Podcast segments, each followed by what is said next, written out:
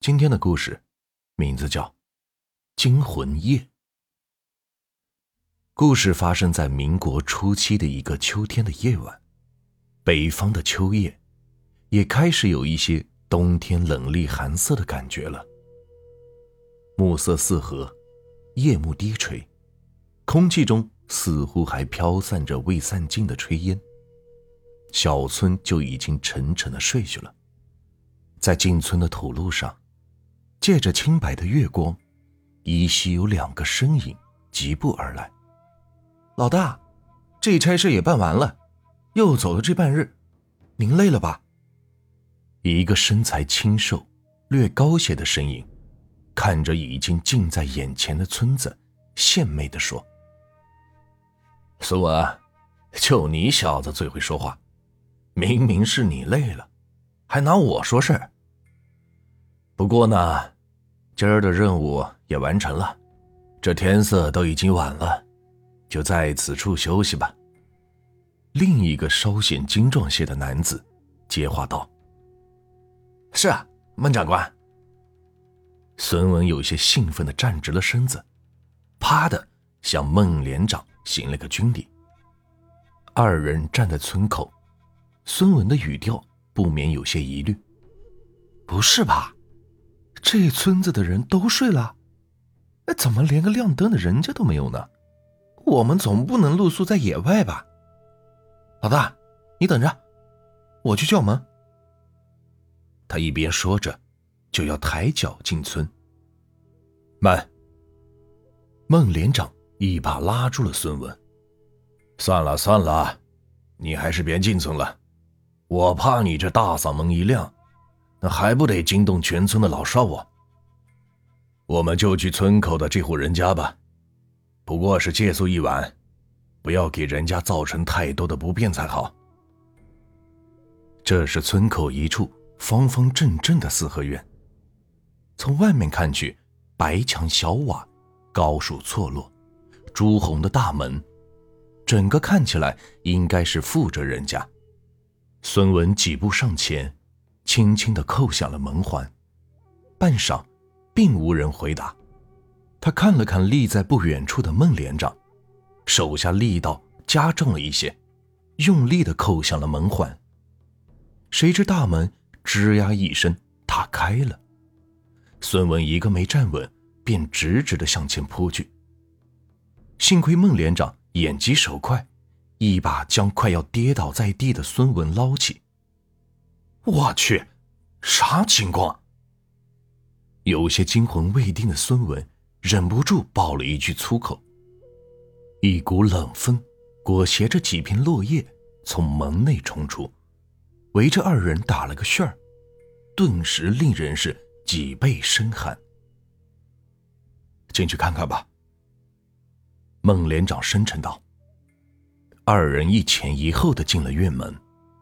但见满院的枯草丛生，黄叶堆积，竟无半分的生气，分明就是一处被荒废了的院落。老大，这院子看来是很久没人居住了。这大晚上的，怎么看怎么都有点阴气森森的呢？不会有不干净的东西吧？呃，要不，要不咱们还是进村子去投诉吧。孙文看着残败的院落，还是有点莫名的心悸。孙文，你怕什么？部队白白培养了你这几年了，胆子这么小。莫说我们手上还有枪，就算是赤手空拳的，也没什么好怕的。男子汉大丈夫，顶天立地，不做亏心事，怕什么鬼敲门？我看就这里了，挺好，清静。孟连长轻轻的拍了一下孙文的脑袋：“你小子跟上。”随即，大踏步的踩着落叶向院子深处走去。屋门被用力的推开，一股潮湿的霉味一下子就冲进了鼻腔。呸！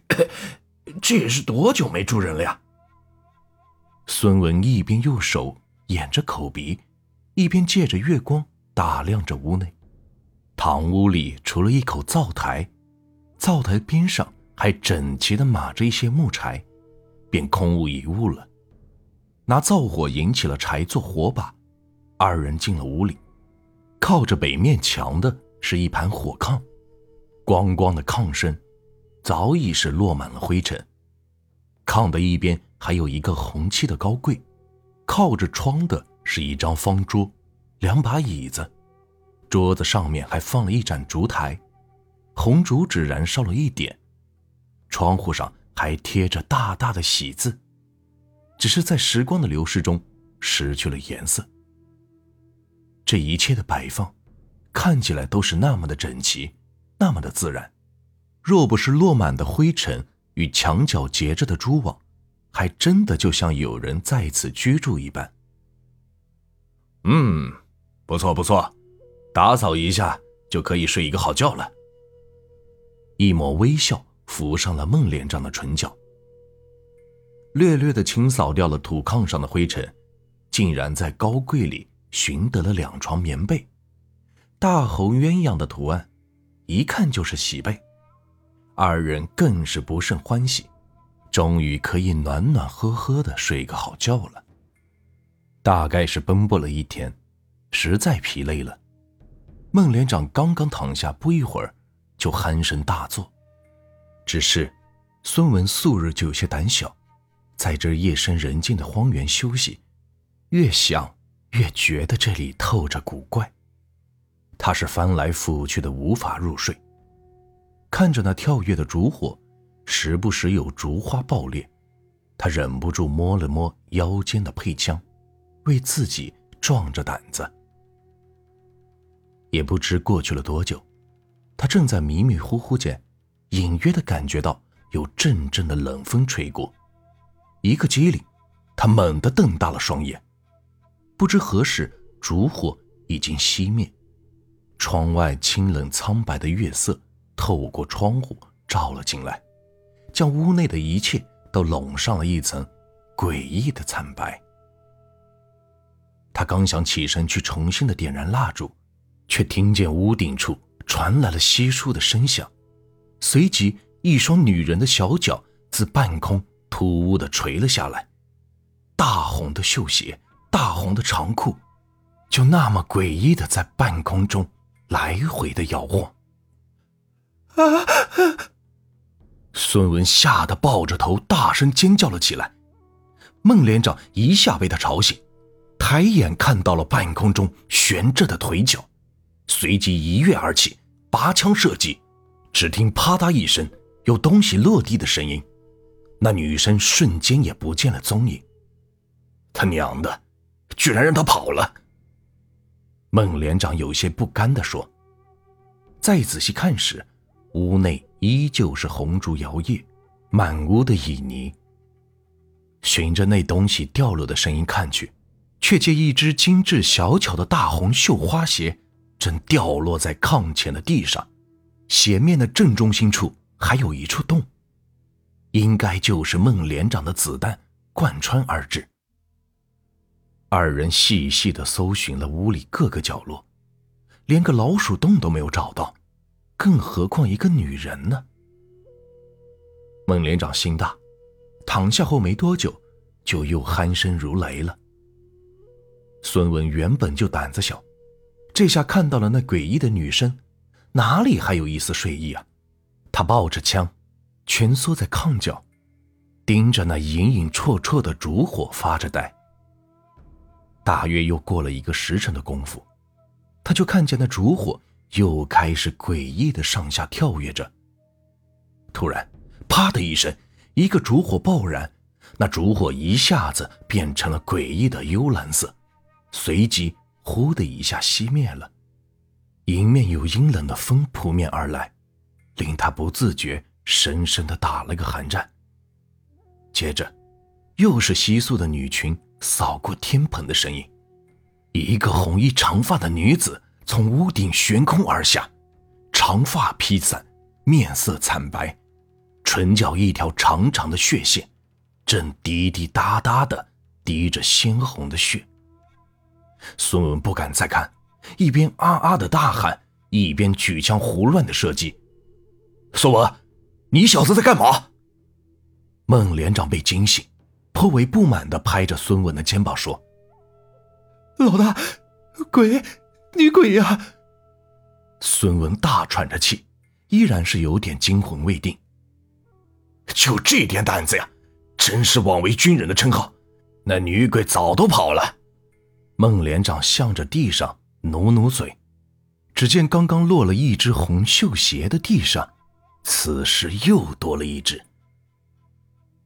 金鸡报晓，东方现出了一抹鱼肚白，天马上就要亮了。一夜沉睡后，村子的早晨便也鲜活了起来。于是，二人便打听了村长家在何处，登门拜访。并将昨夜的遭遇细细的道来。村长听后也是大大的惊异，直向二人竖起了大拇指，钦佩二人的胆识。